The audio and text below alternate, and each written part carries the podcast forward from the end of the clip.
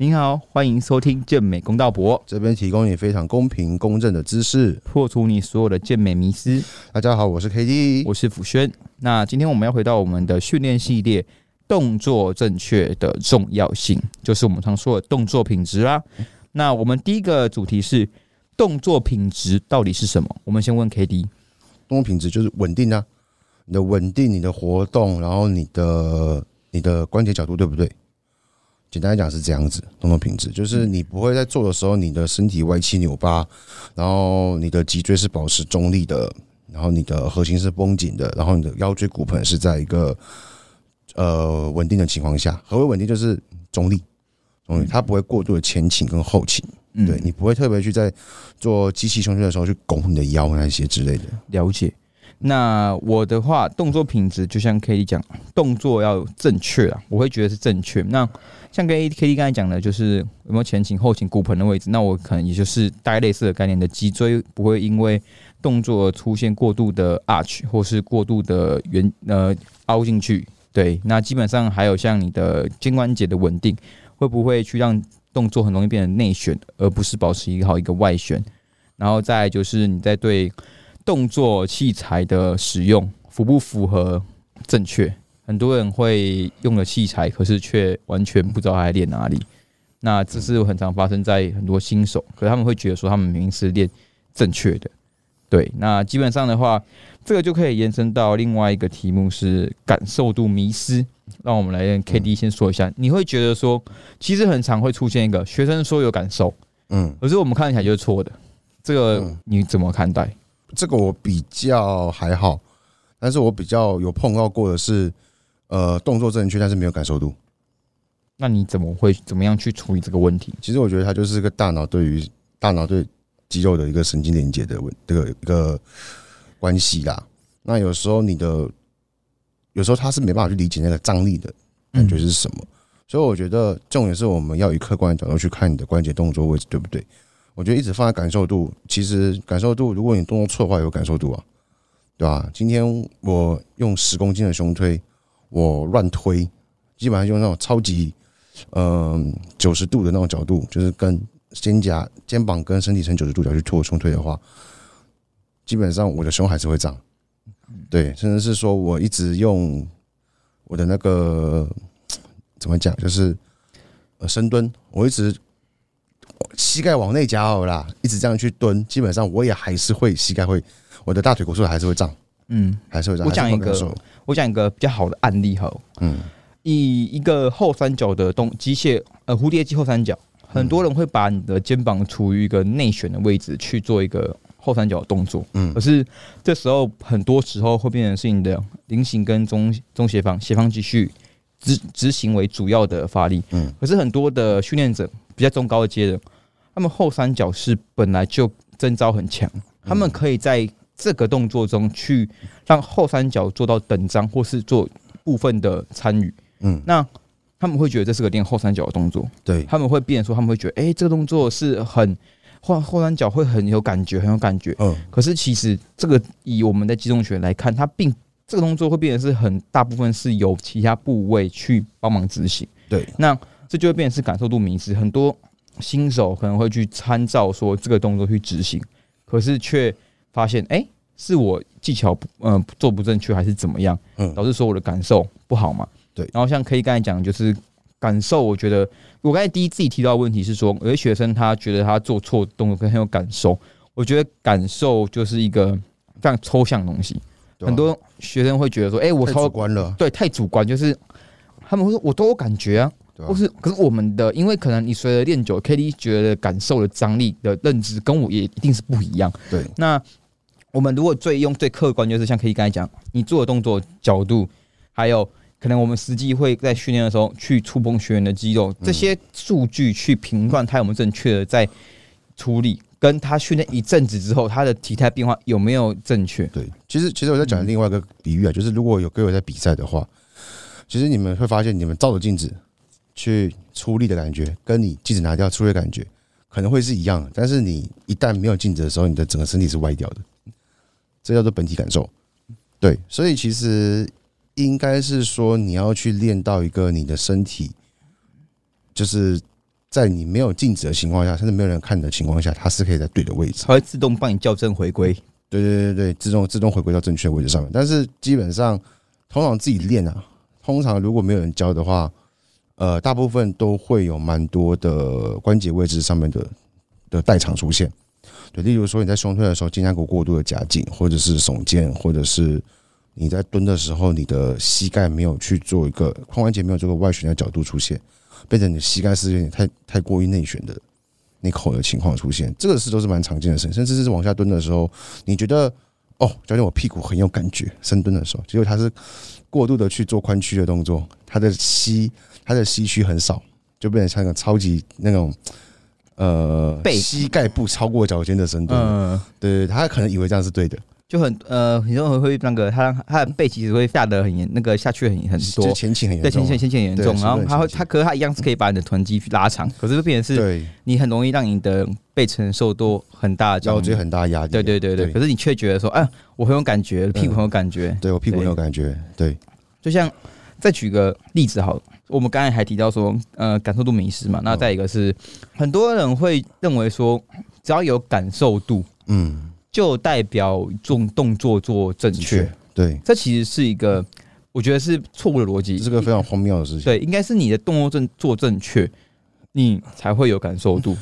而且再来就是你错误的动作会有感受度没有错，嗯但是你在正确的动作下，那个感受度跟那个张力会更强烈。嗯，对，没错，很多人都是用很大的重量在做错误的动作，所以他才会有所谓的感受度出现。但是基本上，我们其实已经试过好几次，就是用很轻的重量，然后让你的关节位置、肌肉位置是在正确的情况下去做发力的话，基本上不用很重，你的肌肉的张力就会很大。没错。对，然后像像我今天有学生跟我问说，哎，教练，我我现在才知道你说的机械张力，呃的正确的理解应该是说，你的目标肌群它到底实际承重多少重量？嗯，那这个意思就等于说是大家很容易把机械张力归类于像可以刚才说，我能我身体能做多少重量？对，但嗯、呃我觉得训练一个有机有程度的训练者应该会理解说，什么叫做你的目标肌群可以承受多少张力？那嗯多少重量？那是不是在你训练到一个阶段之后，你自己本体感受，你会很清楚知道你到底是用了多少力去执行这个动作？嗯，那这个有时候的确会变成是说，呃，甚至连你做是正确的，可是我们在观察的时候也没办法这么比你本人更清楚。对，所以这个是透过你自己去练习练习之后，你才会去慢慢知道我们在说的感受跟重量，或是说你要做多少重量确实，的一个经验呐、嗯因为像很多学，你有遇过很多学生会说：“哎、我不知道我该执行什么样的重量。嗯，”你有遇过这种情况吗？有啊，那你会怎么回答他？做到你觉得你没力，应该呃不不应该这样这样讲，就是你不知道做多重，就是你用保守一点的方式去估。对，因为有时候你自己练跟我在旁边看你练，其实会这一定差很多嘛，因为你的肾上腺素那些分泌跟那种紧张刺激感一定会影响到你的训练重量，所以基本上我会建议保守点，就是你觉得你自己可以做我的重量，就去做。如果你觉得这重量可能对你有点勉强，你就不要轻易尝试，因为其实有时候你真的要回归到单纯训练的话，没那么简单了。这个训练状况没那么简单，因为有时候还要考虑到这个人的心理的层面。还有说你前面的睡眠修复，这些很多考量进去。对对，但是我通常会跟他讲说，基本上就是做你可以控制的重量，但是不要太轻。嗯，了对，解。通常是例如我目标设定十下，嗯，那通常我会做到大约第八、第九下的时候，我就跟他讲说，你大约做到第八、九下，你自己评估看看，如果你还可以多超过两下，代表你还在加重。嗯，对，如果说你觉得做到第八、第九下的时候，你觉得好像就差不多这样子，就放回去。了解。对，就是所谓的 RPE 的概念。嗯，对我通常会是预留两下的力气给我的客户去做自我自主的训练，甚至三下都没有关系。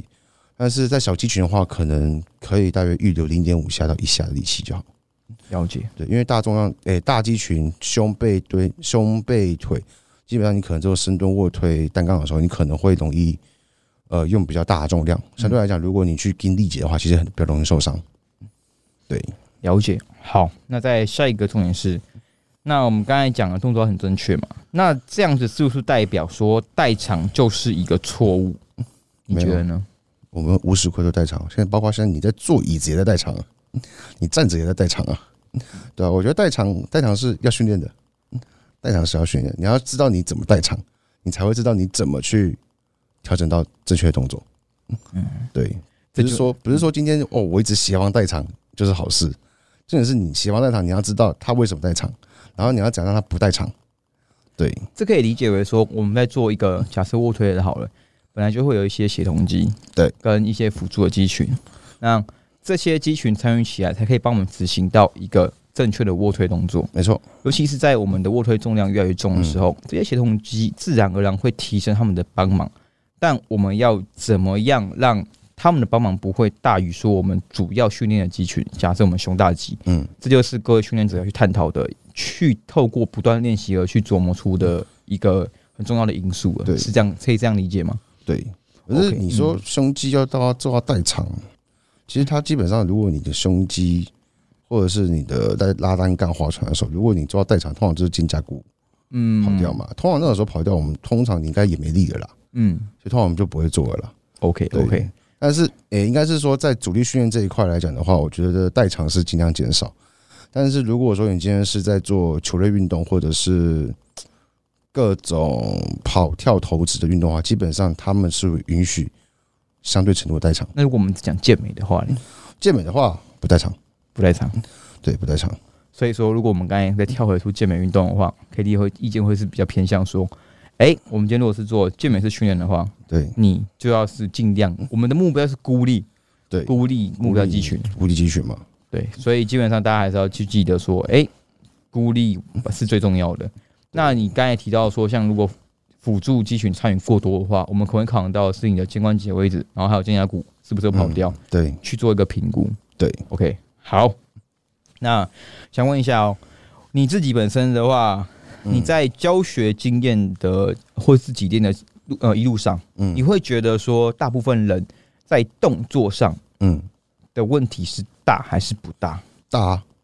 大，光光讲最简单的斜方肌跟你的下斜方就知道了，嗯，大部分百分之九十几的人应该这两个都超弱的，嗯。很多人都是斜方肌耸起来，然后他的肩胛骨往前跑，对，然后变成说他大小圆肌下都完全没力，下斜方也没力，嗯，所以他从正面看的时候，他的锁骨会整个看得到超明显的。没错，对，但是基本上，我觉得那个其实只要好好，基本上这种情况都会影响到你的训练了，嗯，会影响到你训练的成效。那像你刚才说的那个，就会很，我有个很好案例，就是有几个学生，他们就会这种情况下，你的肩胛骨往前跑，嗯你会严重影响到你练阔背的感受。后背、胸椎都会影响到啊，甚至然后包括你在做深蹲、硬举都会影响到。没错。然后我这时候其实有有很大一部分是我感觉觉得，哎、很多来自于说，很多训练者玩健美式，我不知道为什么你的前锯肌是无力的，嗯，是没有办法去好好的帮助你去稳定你的肩胛骨，因为前锯肌是唯一我们执行前凸的一个肌肉。对，那你那边不稳定的话，会导致说你的整个肩胛骨会是处于一个非常奇怪的位置。没错，那很多训练者的话，在前期做训训练的时候，我其实日常跟学员提到外旋、肩外旋、肩外旋，嗯因为其实我们大部分要让躯干变强，或者说你做很多健美动作的时候，其实很多时候都是去做一个肩外旋稳肩外旋稳定好你的肩关节之后去执行动作。但很多人会把所有动作变成肩内旋，导致说你越练越越没有也没有什么进步，也没什么感觉，可是你却会误以为说你是执行正确的动作。对没错，好，那基本上的话，你自己本身，如果你在教学生动作的时候啊，你是会习惯，如果呃，如果假设他如果动作做的很糟，你是会打打掉重练，还是你会觉得，嗯，你会怎么比较好处？因为其实很多训练者会 argue 在说，诶，那我现在如果假设你刚才提到的，我练我练扩背没感觉，那你已经评估说他是嗯中下斜方没力的话，嗯，那你会是去给他去练一些辅助动作，还是你会怎么去处理？先练一些辅助动作啊，先把他的比较弱的肌肉群先叫起来嘛，嗯，先 Q 嘛，先启动，启动完了之后，我们再去带这个主要的训练动作。基本上大都还蛮成功的啦。你知道很多训练者会变成说，那我就找各种代偿方法去练。假设我胸没感觉，嗯我就练一些单边挤胸、嗯，单边去挤胸啊这种的特殊角度动作，然后去做一个呃一小段行程有那种挤压的感觉，去假装还有练到。嗯，对这种模式你，你会觉得怎么样？去跟他们去讲解呢？这个这个这个我就不懂他在干嘛了，其实很多时候，这种就是常被我们说，为什么要做一些无就是无谓的训练，无谓的训练？对，其实很多训练者会喜欢去做找特定角度，然后去做半程的挤压，对去挤压你的某部分的你觉得比较弱的部位。可是其实很多时候是来自于说动作本身有问题，或者是动作本身没问题，可是你的呃身体的骨头位置出现问题，没错，导致你的张力跑掉，对。那变成你的动作圈代偿，然后让你的呃基本上全身的肌肉发展变不平均，对。而且很多时候会变成说是你越练越久，你会越有越主观的意识，对，所以是你越难去调回来，没错，对，OK 哦，可以，好，那基本上我们在动作，我们两个今天讲动作其实讲的很快，可是而且有点抽象，但我们要一直去给大家说，就是动作正确，绝对，我觉得很多时候是不是饮食不 OK，也不是你的什么有氧那些，或者是睡眠，我觉得大部分的训练者可能六十趴、七十趴的问题都是出现在于说你的动作是没有做正确的，对，这个你认同吗？这个很认同啊，动你有作动作没有做稳定嘛，你有遇过你的线上学生，就是可能饮食那些都达标，可是你觉得他的动作品质是非常差的吗？嗯，你有遇过这种例例子吗？基本上是一定有啦，基本上是一定有，但是这个就有点，嗯。这个就我觉得就不要讲太多了，对，可是嗯，对，但是基本上蛮多时候都是在动作上面出问题，嗯。对，动作上面出问题，所以我觉得就包括我们自己这样看，通过咨询或者是什么，基本上其实看很多下来都是他的动作圈出问题了，就是他的上半身光光他怎么核心稳定跟脊椎的那个就是脊脊柱区、脊柱伸，基本上他们都不知道怎么去做控制。对，反正变成都是用过度的腰椎在做动作，基本上这个是很常见的事情。嗯，了解。对，所以说各位，我们今天我主要呼吁就是，请要大要各位听众就是要去更注重在于说动作的正确性啊，因为我觉得现代人会很容易把你的饮食跟呃可能说有氧，或者说可能像你的睡眠好了，嗯，把很多时候会过度放大。对变成说你没有成长，原因都是因为这些没做好。对可是很已经我觉得很多人会一直忽略说我的动作是否正确，很多人会觉得说自己动作是 OK 的，是很 OK 的。我的进步都是来自于说没进步都是来自于说其他方面的嗯，失误。对，那其实大家其实可以一直呼回去去探讨说动作到底有没有做正确。对，OK，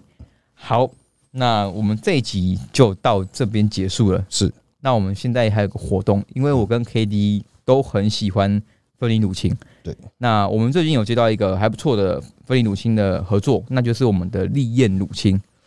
是，没错。那丽燕的话，基本上它是全分离的。嗯那里面有很多关于像是巧克力，然后还有花生巧克力，还有红豆沙、绿豆沙，是还有面茶口味。啊，基本上我跟 K D 都觉得蛮好喝的，OK。对吧？K D。这个基本上味道是都还不错啦。对，那基本上，因为我们两个都只推全分离，然后它还有出水解的，那所以基本上的话，各位有兴趣的话，可以去他们的官网去购买，因为基本上我们真的觉得还不错啊。那一样是使用我们的折扣码小写的 K 跟 J 就可以去打九五折。九五折。OK，那喜欢的你们的购买等于我们的抖内，对，然后先说我们可以我们会推的、喝的、吃的，就是我们真的会吃跟喝。对对，而且它基本上就是真的，我们也觉得还不错。那我们我主要我最推荐就是花生巧克力跟面茶口味，嗯，其他我觉得我一样好喝，可是我没那么喜欢。对，好，那我们这集就到这边结束。喜欢的话，一样给我们五星评价，然后抖内，没错，还有按赞。那我们这集就到这边结束了，拜拜。拜。